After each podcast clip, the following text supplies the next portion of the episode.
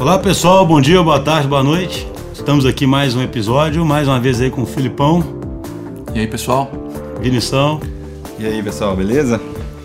Então hoje a gente quer trazer um tema. Para quem viu o título do podcast deve estar muito curioso para saber o que significa, né? O, um F asterisco FS. Isso na verdade é uma, é uma, é uma brincadeira que a gente faz e que eu pretendo explicar aqui para ver se fica, se fica bem marcante essa mensagem, né? De forma, de forma é, definitiva, que é o seguinte. Comunicação direta. É. O que, que a gente está querendo trazer aqui? Eu vou tentar dar uma explicada nisso, aí depois a gente começa a discutir e tenta trazer uns exemplos aí para o pessoal. Qual que é a maior agonia que a gente percebe nos clientes quando eles querem fazer esse tipo de transformação? Né? Qual que é a maior agonia? A maior agonia é que o, o, o cliente começa a entrar num processo aí de reflexão, num processo que se fosse uma pessoa seria um processo de introspecção, e ele vê o seguinte, nossa, onde eu tenho que chegar é tão distante de onde eu estou hoje, como é que eu vou chegar lá? Isso dá uma ansiedade, uma agonia danada. Então, assim, o primeiro passo é esse, né? O cliente fala assim, cara, eu tô.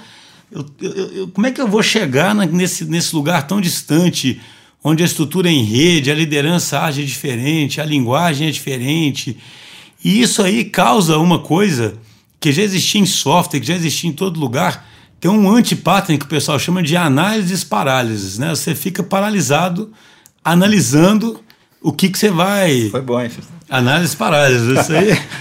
eu lembro um livro de anti-pattern que eu li de um cara chamado Craig, alguma coisa, há 200 anos atrás, ele veio na memória agora. Ele era de anti-pattern, né? Então, isso aí é um, é um anti-pattern, é um padrão que você deveria é, tentar fugir dele, né? Assim, é claro que vale a, tempo você, vale a pena você refletir, mas até um certo ponto. Então, assim, nós vamos fazer um podcast sobre Taylorismo, inclusive existem associações disso com, com Taylorismo, né? a gente vai falar em algum momento, mas o fato é o seguinte, então assim, o cliente, ele, né, as empresas pensam como é que eu vou chegar lá e começa a tentar projetar a nova estrutura, começa a tentar ver como é que aqueles squads vão ser divididos, quais vão ser os papéis exatos, quantos squads vão ser, como vai ser a comunicação de cada squad entre si, como é que vai resolver uma série de questões.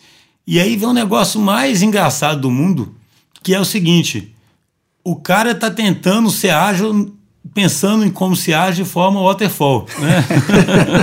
tipo assim, ele, essa, essa é ele vai ser ágil via waterfall, né? Ele vai e aí um parênteses, né? Vai fazer contra... um, um ano de consultoria primeiro. É uma né? provocação que eu não aguento, né? Ainda vai contratar uma consultoria é. bem tradicionalzona para falar para ele como é que ele fica ágil, né? Assim, que vai demorar três meses para botar uma proposta ali para ele. Mas isso aí já é, já, é, já é outro assunto. E aí é engraçado porque, assim, depois que a gente conversa com, com o cliente, o desejo que eu tenho é de conclamar o, que, o cliente à ação, né? De falar assim, olha você tem que agir.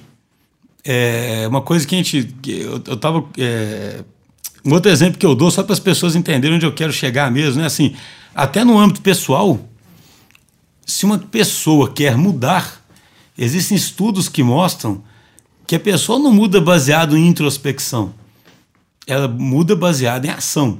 Então, se uma pessoa quer passar a ficar mais comunicativa, o que, que essa pessoa vai fazer? Tudo bem, ela pode pensar sobre aquilo, mas ela tem que essencialmente começar a ficar comunicativa e aquilo vai criando um ciclo virtuoso, ela vai aprendendo o que, que, o que, que é, o, como ela é comunicativa, né? qual que é a instanciação dela como uma pessoa comunicativa, digamos assim. Mas eu estou falando isso tudo para falar o seguinte: a vontade que dá quando você ouve o cliente pensando, mas como é que eu vou escalar essa estrutura? Como é que vai ser isso? Como é que vai ser aquilo? Aí a gente fala o seguinte, cara, dá a porra do primeiro passo. Ou, para ficar mais bonito, dá o the fucking first step, né? Se fosse aquele filme americano, acho que eu nem sei se as pessoas existiam dessa forma, mas é como se o cara faz assim, dá o the fucking first step. Isso é mais para conclamar o cliente à ação e ao aprendizado a partir da ação. Porque você vai virar agilista começando a ser agilista. O que, que vocês me dizem aí, gente? Ah, eu, assim, isso para mim traz assim vários temas de tudo que a gente pelos quais a gente é influenciado, de lean, é, de agile, que para mim na verdade nada mais é do que a, a expressão do lean, né? É, teoria de sistemas complexos, tem tudo a ver com isso, né? Tipo assim, que são culturas de tem a ver com execução, né? Igual o Schuster sempre fala, né? É, tem, tem de lugares que... você entende bem, né, Vinição? não sei não. é, que onde, onde tem, tem muitos cenários onde a, a, a gestão, a, a direção é, acho que tipo assim que dá para fazer uma separação entre primeiro eu, eu, penso em tudo ali, formato tudo certinho ali, depois é um mero trabalho de alguém de alguém ir lá e executar. Só que esse mero trabalho na verdade é o trabalho, né? E é esse trabalho na verdade que vai transformar é, os, os vai, vai realimentar, vai ter o feedback para ajustar o que você vai fazer dali para frente, né?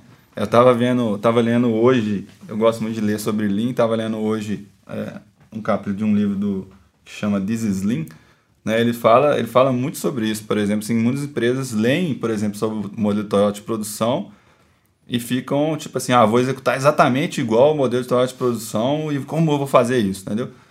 É, sendo que na verdade você tem que na verdade estudar quais são os princípios do modelo de Toyota de produção e começar a executar aquilo ali e praticar ali no seu contexto para que para ver o que, que funciona e o que, que não funciona. Por exemplo, o modelo teórico de produção é baseado numa fábrica, onde você tem uma possibilidade de, de padronização enorme. Um modelo de, de serviço, por exemplo, você tem um nível de variabilidade altíssimo, inerente. Sim, do comportamento esse livro pessoas, é muito bom, né, cara, né? esse livro. Então, por exemplo, nesse cenário, é, você não consegue aplicar o como foi feito lá no modelo de produção, ou seja, alguém chegar lá e parar e falar assim, ah, vou formatar a minha empresa aqui, vou definir todos a, a organização de todos os squads, isso não vai funcionar, entendeu? Você tem que fazer igual você falou, dar o the fucking first step lá de montar um squad de verdade, igual você fala muito com os clientes. Vamos montar um squad de verdade? Você quer montar um squad de verdade? Você vai ficar na. montar um squad ali que na verdade é, funciona de forma muito hierárquica com não, o, é engraçado comandos isso. de outro lugar. Não, é engraçado, é igual esse negócio do squad de verdade, né? Por que, que eu acho que o negócio é muito waterfall o pensamento do cliente, né? Ele já pensa logo assim, mas como é que eu vou escalar os squads? Cara, eu não estou menosprezando, subestimando a complexidade do problema. E eu sei que o líder que está do outro lado, ele tem uma organização gigante, ele sabe que ele tem que escalar. Mas ele não tem nem um squad ainda. Então, assim, a primeira resposta é a seguinte, cara, beleza, vamos, vamos escalar, mas nós vamos ter um para começar? Sabe outro negócio que eu pensei engraçado, esse negócio de começar? É, eu, eu, como sou um cara, digamos assim, procrastinador, dizem, né? Não, tem pessoas que me acusam disso. Eu acho que eu já escreveu um artigo a respeito, né?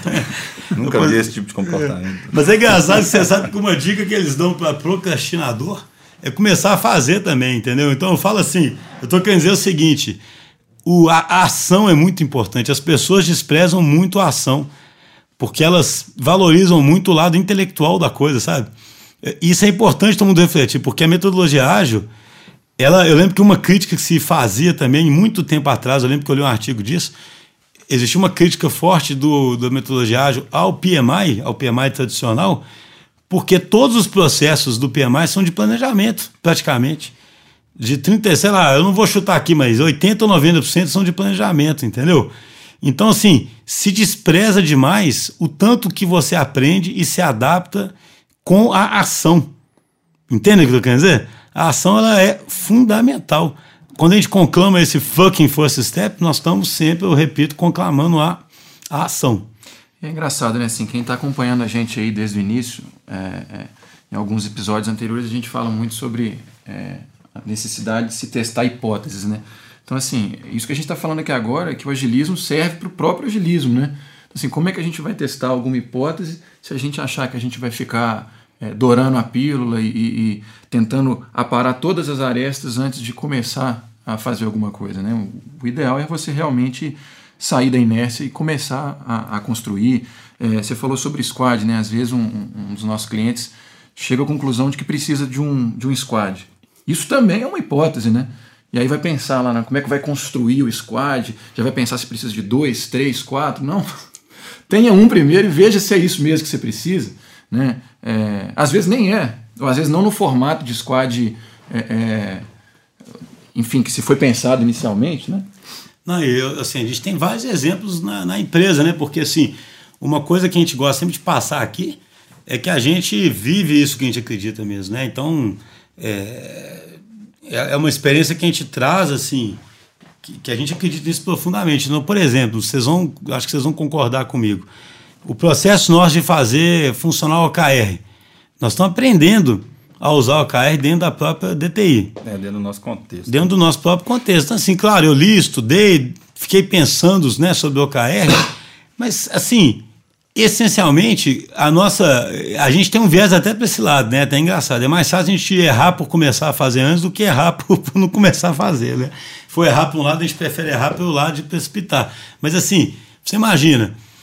Eu podia ter ficado filosofando ali, né, nós três, assim, como é que vai ser o OKR dentro da empresa, mas qual que é o jeito certo, como é que os caras vão reagir a isso, o que, que vai acontecer ali. O fato é o seguinte, a gente pensava assim, olha, nós precisamos de um mecanismo que alinhe mais os objetivos da empresa, mas ao mesmo tempo respeite os objetivos que emergem dentro das equipes. E o OKR parece ser bom para isso. Vamos começar?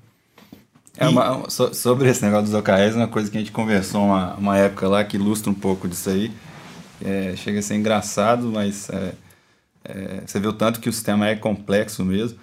É, a gente fez uma, uma. Foi quando a gente cunhou lá o termo do Mission Command, e a gente fez um primeiro grande Mission Command da empresa. A gente até fez no, no, numa sala de cinema do shopping e tal, foi bem bacana. E aí teve uma coisa que a gente fez que influenciou completamente o comportamento de todo mundo, né? E mostra, tipo assim, como que tudo é uma hipótese mesmo, né? A gente, por exemplo, pegou quatro temas, né? Quatro O, né? De, de, dos objetivos e falou assim, ah, não vamos, não vamos já colocar os key results para todo mundo, não, mas vamos dar uns exemplos aqui. Aí o mero, mera, a mera ação de ter dado uns exemplos né? já influenciou completamente todos os OKRs que surgiram depois. Assim, todos os OKRs que surgiram depois é, foram OKRs vinculados a esses exemplos, né? Você vê como é que, tipo assim, como é que quando você tem uma, uma gama de, de muitos seres humanos envolvidos, é, a, a, a, o cerne do, do, dos sistemas complexos emerge na hora, né? Então, assim, o simples fato de falar sobre aquilo ali já influencia o comportamento de todo mundo, entendeu? Então, assim, inicialmente era uma hipótese é, que se mostrou um comportamento bem diferente, porque, na verdade, a nossa hipótese é que, é que teriam key results bem diferentes entre as tribos, né? E não foi tão bem assim, né? É, o... Ah, fala, Felipe. Eu, eu não queria só pescar aqui uma coisa que, que você comentou aí, Schuster, para para exemplificar aí a questão do, do, primeiro passo, né? Você falou assim, ah, sobre quando a gente estava propondo, né, a, a, estrutura de OKR na empresa. Aí você disse, é óbvio que eu estudei, eu pensei um pouco a respeito, mas eu seria capaz de dizer que você estudou e pensou a respeito o suficiente para que você pudesse iniciar, para que a gente pudesse iniciar esse processo de OKR, né? E isso não é novidade, assim, essa questão do primeiro passo não é novidade, a gente não está inventando isso agora, não foi uma epifania que você teve agora.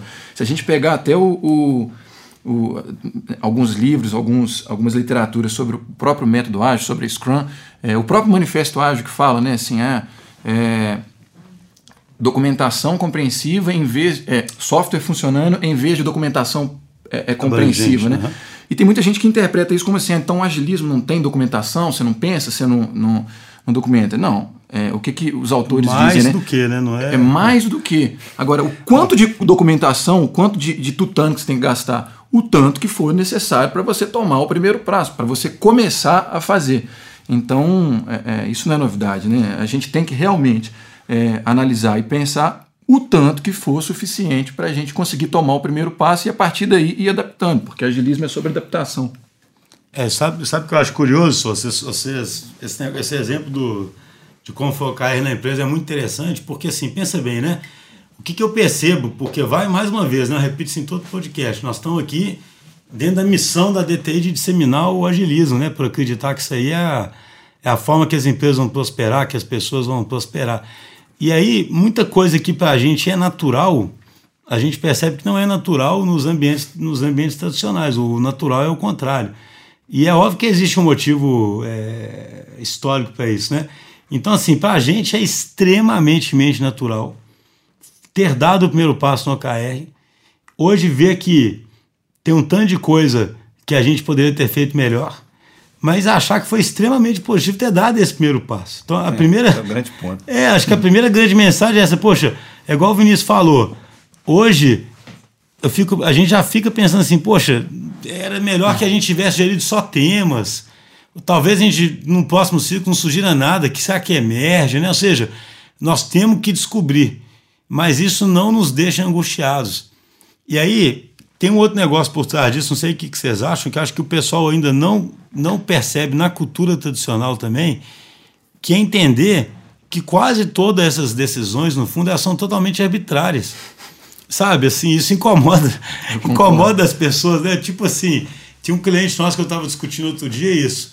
Você tá lá, ele está organizando alguns squads, e aí você tem formas de definir metas, né, para esses squads, para eles correrem atrás de resultados ao invés de escopo, que já é uma coisa bem positiva.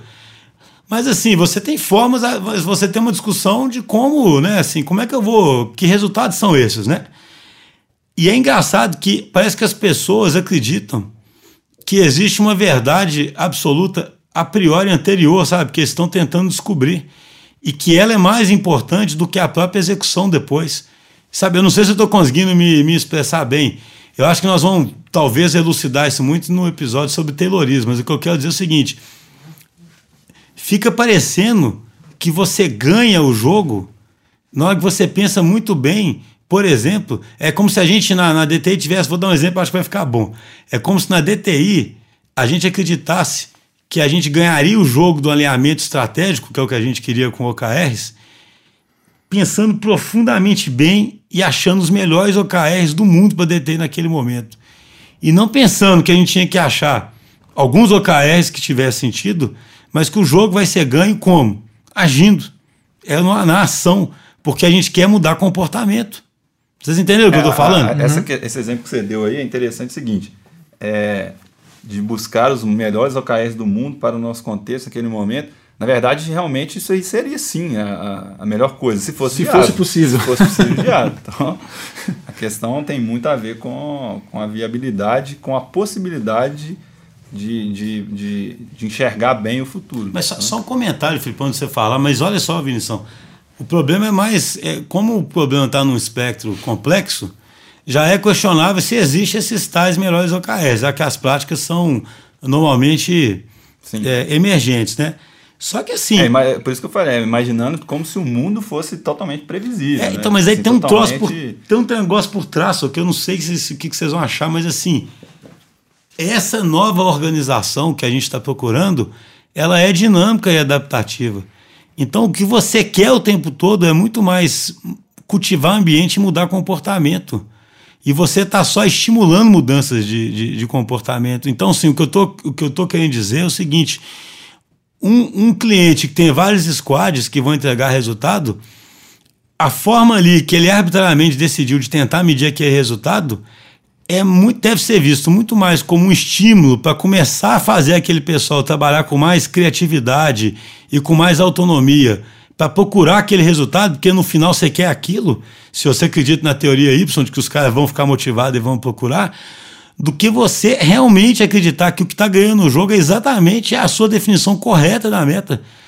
Entende o que estou querendo dizer? É. Você pode definir até uma meta meio vagabunda lá, mas a equipe ficar super motivada, fazer um troço super bom, aquilo se realimentar, na hora que vai ver, fez o melhor produto do mundo. É o que você está falando. Porque você, é que o... você jogou o, o, o catalisador ali é, que você precisava. O primeiro passo, então, é o melhor estímulo, né? É, enquanto você estava falando aí, eu, eu, fui refletindo aqui. Realmente, assim, para você alterar uma realidade, nada melhor do que catalisar, né? E considerando que a realidade vivida provavelmente vai ser a realidade aceita, né? Então, se você deu o primeiro passo para alterar uma realidade, no tempo aquela comunidade vai passar a aceitar aquela realidade, né? O que corrobora com o que você falou, que realmente você acha que aquela decisão foi uma coisa, a decisão tomada foi algo realmente é, é, pensado e, e, deliberado porque você é foda. Não, às vezes foi simplesmente porque o primeiro passo que você tomou te direcionou para aquela, aquela decisão. É assim, é muito é, se a empresa conseguir ter né, na, na direção, na gestão, é, uma capacidade de, de se movimentar rapidamente, por exemplo, para quando você percebe que é um cenário mais complicado do que complexo, para usar esse tipo de abordagem, de realmente tentar prever uma, uma melhor prática ali, isso aí é muito bom também. É só que o que a gente enxerga é que muita, a maior parte das vezes, com, é igual eu estou falando do mundo VUCA, né? Na verdade, raramente esse tipo de coisa se aplica, entendeu? Mas tem casos que se aplica, né? É, não, esse, esse, a gente acha que não fez, né, um, um episódio sobre o Kai Neve, né, que fala, né, o Cinefim lá, Kai Neve, né? A gente não fez um episódio sobre isso, né, gente? Mas é só dar uma pincelada que é o seguinte, né? Quando você tem um mundo mais complexo, as, as, as melhores, você não tem melhores práticas, você tem práticas que são emergentes, porque. E é, é óbvio que uma transformação de uma empresa para criar uma nova estrutura em rede, ser capaz de lidar com o mercado, isso não é uma coisa arquitetada como um problema complicado por um cara super sênior. Sabe? Não.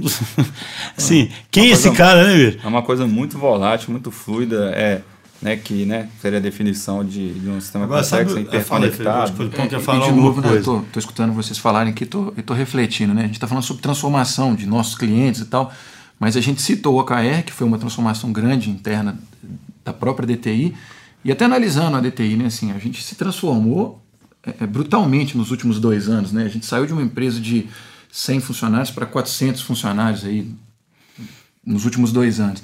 E se a gente começar a bater bola aqui, né, Vinição, a gente vai tentar, a gente vai encontrar aqui N é, é, práticas, N propostas que a gente tomou o primeiro passo e tomar o primeiro passo foi aquele catalisador. Mas também não quer dizer que essa proposta, que essa iniciativa era uma iniciativa matadora e acabou algumas delas realmente morrendo, né? Assim, todo o nosso fluxo operacional para suportar o crescimento, para suportar a transformação que a gente é, é, se viu inserido aí nos últimos dois anos, é, a gente teve que tomar o primeiro passo e, e a gente virou quase um laboratório, né? É. Às vezes tentando fazer uma. É, a gente, antes do episódio, falou né, sobre uma prática que a gente tentou emplacar na DTI, que é um processo de mentoria. A gente tomou o primeiro passo, começou a implantar isso internamente e viu que não era, não, não certo, era o caminho, não, não deu certo, não natural. O primeiro passo também te ajuda a trabalhar o desapego, né? Porque se você acha assim, se você realmente internalizou que é fácil você tomar o primeiro passo, testar alguma coisa e, e se a hipótese falhar, abandonar, você também trabalha o desapego, que é um dos, é, um dos pilares do agilismo. Se você enxerga realmente de verdade a empresa como um, um, né, um, um organismo, uma, uma, organização complexa, você tem que lidar quase como se fosse com. Você tem que ter um ambiente que faça seleção natural desse tipo de coisa. Então você Exato. tem que ter é, é, igual, é igualzinho até as teorias mesmo de, de seleção natural. Então, você tem que ter um ambiente fértil para proliferar coisas novas, práticas novas, técnicas novas, tecnologias novas e uma série de coisas novas e ter filtros ambientais para selecionar o que for bom. Né? Exatamente. É, é curioso porque eu falo assim, né? Alguém pode ouvir isso ficar ceticamente falando assim, ah, então é só dar o primeiro passo, né? Ah, é fácil assim, né? Vocês, vocês estão simplificando demais a situação. É óbvio que não, nós não falamos que é só dar o primeiro passo, mas a gente está convidando todo mundo a refletir sobre como é importante agir e aprender rápido. O primeiro passo ele é uma coisa simbólica de fazer isso, né? De, e a porra do primeiro passo é mais simbólica ainda para convidar o, o, o, as pessoas à, à, ação. O que eu vejo, uma coisa que eu acho que eu falei em outro, em outro episódio, mas que eu acho que vale a pena ser, ser repetido aqui, é, a gente pode fazer um dia um episódio também sobre Beyond Budget, sabe? Assim, o que eu vejo, na verdade, é o seguinte: por trás disso tudo, existe um comportamento humano que explica isso tudo muito bem, que é essa dificuldade do ser humano de conviver com a liberdade, sabe? Com a ambiguidade. Né? É muito difícil as pessoas aceitarem. É, não... muito, é muito angustiante. eu sei bem. é muito difícil as pessoas não. As pessoas não estão normalmente preparadas para conviver com a ambiguidade, né? Então, assim, o, eu lembro que o cara lá, aquele do livro lá, o, a CIO, a City at the Table, né?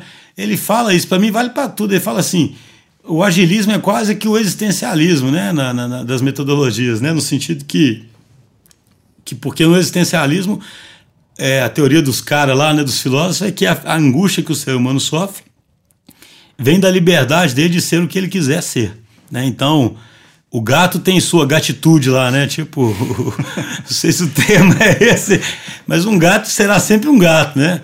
É, um cachorro vai ser sempre aquele bicho bobo que fica te enchendo o saco, mas um ser humano não, né, cara? O ser humano ele tem a sua, a sua, ele tem, vamos dizer, muito mais liberdade de ser alguma coisa diferente que ele vai decidindo. E essa liberdade dá mais angústia, né? Então, assim, as organizações hoje, no fundo, se ela está num, num ambiente mais dinâmico, as receitas que ela gosta de fixar, elas nunca são tão fixáveis, né? Então ela sempre tem que dar um primeiro passo rumo a uma coisa inexplorada, sabe? É isso que eu tô, tô querendo dizer, né? Então, assim, ela sempre tem que perseguir alguma coisa E por isso que ela tem que ser sempre convidada à ação. Sabe, acho assim, é muito importante né, o pessoal entender a implicação disso. Num ambiente que fosse muito mais estável, eu sempre falo isso, né? Se o cara está produzindo o mesmo produto e só tem que produzir aquilo com eficiência, é, Não tem ele, concorrência? É, não tem concorrência ou tem pouca. Aí ele vai ficar Um fazendo o quê? Ele, ele vai, ele vai ficar nessa de projetar uma grande máquina que faz aquilo bem e onde dá para você pensar cada passinho e garantir tudo com antecedência. Mas se você está explorando território campo minado, né, cara, que você não sabe, você vai ter que ir dando os passinhos e, e experimentar. Acho que é isso. Vocês têm mais alguma coisa a acrescentar? Querem comentar mais alguma outra coisa que vem à cabeça? Ou... Não, assim, só uma, uma coisinha final. O, isso, isso que você fala, acabou de falar, e para mim, o que eu gosto de ficar vinculando as coisas que nos influenciam, né? Lean, por exemplo, influencia muita gente. Então, para mim, a questão chave disso aí é a variabilidade, né? Onde você tem variabilidade de oferta, demanda, comportamento e tal, você está nesse mundo VUCA, você está mais próximo desse mundo VUCA. Se você está mais próximo desse mundo VUCA, você tem que dar o fu- fucking first step quase toda hora, entendeu? Tipo assim, a cada novo desafio que você enfrenta, você tem que agir, entendeu? Você não, não dá para... Você tem que fazer os probes, né, os experimentos da teoria da complexidade e realimentar é o sense and response na veia, né? Então, assim, eu acho que se você, se você conseguir ter uma empresa que está mais no cenário do complicado, talvez muito do que a gente está falando aqui não tenha tanta validade, né? O problema é que a gente vê que cada vez mais, principalmente por causa da, da, da aceleração de, de mudanças que, que vem muito impulsionado pela tecnologia em quase todas as áreas, não dá muito para fugir disso. Perfeito, Vinição. Assim, eu acho que, para fechar, é isso, né, gente? Eu acho que a, a mensagem aqui é o seguinte: a gente quer sensibilizar as empresas, as grandes empresas, principalmente as empresas tradicionais, que são as que têm mais dificuldade de entrar na era digital, que elas têm que partirem para ação. Elas têm que partir para ação. Então, se tem uma mensagem aqui que a gente deixa é o seguinte: deem a porra do primeiro passo. né? E, assim, sai daqui, o que ouvir o podcast estiver nos acompanhando e gostando, pensa assim: como é que eu dou o primeiro passo na minha organização? Ainda que esse primeiro passo dê errado, ainda que eu esteja cheio de ambiguidade, como é que eu dou o primeiro passo para começar a minha jornada? Sabe? É isso, né? A mensagem é essa, é simples, mas é o que a gente vê não acontecendo, porque todo o ambiente, toda a estrutura tradicional das grandes empresas impedem esse primeiro passo. Então, principalmente quem, quem exerce um, um papel de liderança que consegue transformar a empresa, eu falo claramente: se você quer de fato transformar a empresa, dá o the fucking first step. é isso. É mais, pessoal. Falou, até o próximo episódio. Valeu, pessoal.